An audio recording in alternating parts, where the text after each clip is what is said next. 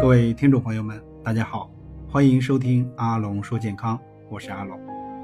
在十一月十三日啊，中国高血压临床实践指南啊发布了。此次指南呢，将高血压诊断的标准由原来的高压一百四到低压九十毫米汞柱，修改为了大于等于一百三高压，小于八十毫米汞柱就确定为高血压。那么这一大批曾被界定为高血压前期的一些亚健康人群啊，将被呢诊断为高血压的患者。那么高血压的人群可能呢就更多了。其实高血压在我国呢患病的人数是比较多的，也是最多的这种慢性病。随着老龄化的这种进展，高血压的预防以及规范化的诊疗工作越来越重要。那么，北京安贞医院的赵东教授曾经介绍，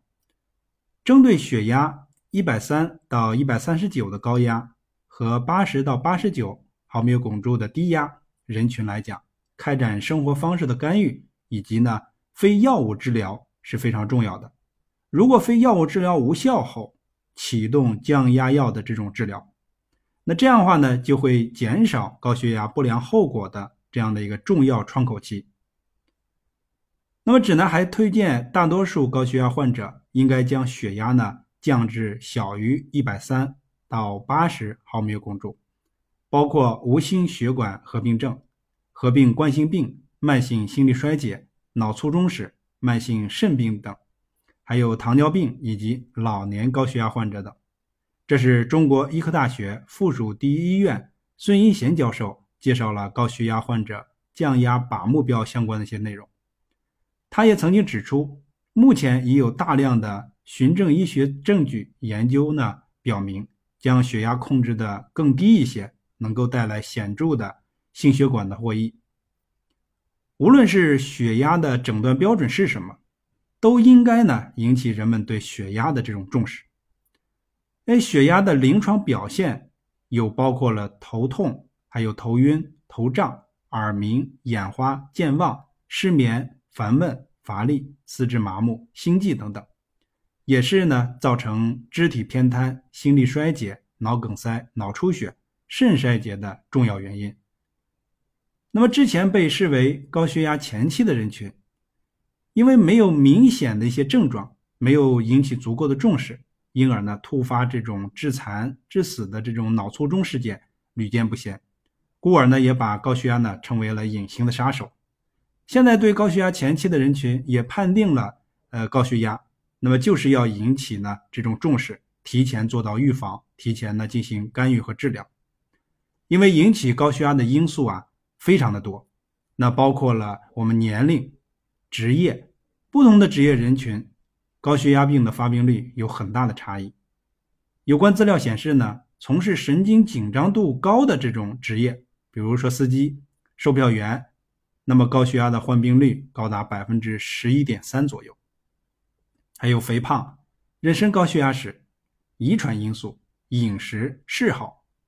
食钠盐过多、进食肉类食品较多的人，其发病率呢都会比较高。饮食、吸烟等不良嗜好也与高血压发病有关。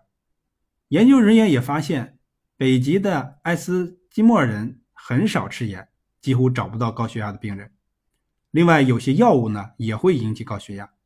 比如一些激素、强地松、地塞米松、消炎止痛药，如消炎痛以及中药麻黄、甘草等，均有呢升压的这样作用。由于高血压对人体的危害真的是非常非常的大，那么包括了几大重要的这种危害。首先，第一个对心脏的这种危害，高血压病对心脑肾的损伤呢是很大的。从发病机理来看，它对脏器的损伤和引起的病变是一个漫长的过程，是高血压中晚期的一系列的合并症。从大量的临床资料来看，高血压对心脏的这种损害是首当其冲的。近几年来啊，国内外大量的研究资料表明，有高血压病引起的冠心病的发病率明显升高，高血压对心脏的冠状动脉的损伤也是非常严重的。因此，人们把高血压和冠心病称为了一对孪生姊妹。高血压呢，累及心脏时，往往使心脏的结构和功能呢发生改变。由于血压长期升高，增加了左心室的这种负担，使其长期受累，左心室呢因代偿而逐渐的肥厚扩张，形成了高血压性的这种心脏病。第二个就是对大脑的这种危害，在我国构成老年人三大死因的疾病当中，脑血管病、心脏病和肿瘤，而脑血管病呢位居第一位，对大脑的危害主要来自于高血压。因此，高血压对脑的这种危害是严重威胁人体健康和生命的最危险的因素。高血压对脑的这种危害，主要是影响脑动脉血管，长期血压持续增高，损伤血管内膜，直至沉积粘附在血管壁，逐渐的发生硬化而失去了弹性，管腔逐渐狭窄和闭塞，各脏器血管病变程度不一。通常以脑、心、肾等处病变最为严重。高血压是脑血管病的首要危险因素。高血压引起的脑血管病的机理，主要是加速了脑动脉硬化的引起。当血压骤升时，可使这种已经变硬、变脆的这种血管破裂，而发生脑出血。脑出血的病死率呢较高，即使是幸存者，也遗留偏瘫或者失语等后遗症。所以，预防脑出血的关键是有效的控制血压，延缓脑动脉的硬化。第三个，对肾脏的危害。人体的泌尿系统就像一个废水排泄系统，也有人称为下水道，在维持机体内生理平衡过程中起到非常重要的作用。而肾脏又是泌尿系统当中的一个重要的脏器，它就像水处理系统的中枢部。肾脏的好坏对机体是非常重要的。对肾脏的危害，除变态反应引起的炎症和细菌感染外，临床呢比较常见的就是高血压病了。一般情况下，高血压病对肾脏的累积是一个比较漫长的过程。先是肾小动脉的出现硬化狭窄，使肾脏呢进行性缺血，肾脏出现萎缩，继而呢发生肾功能不全，并发展为尿毒症。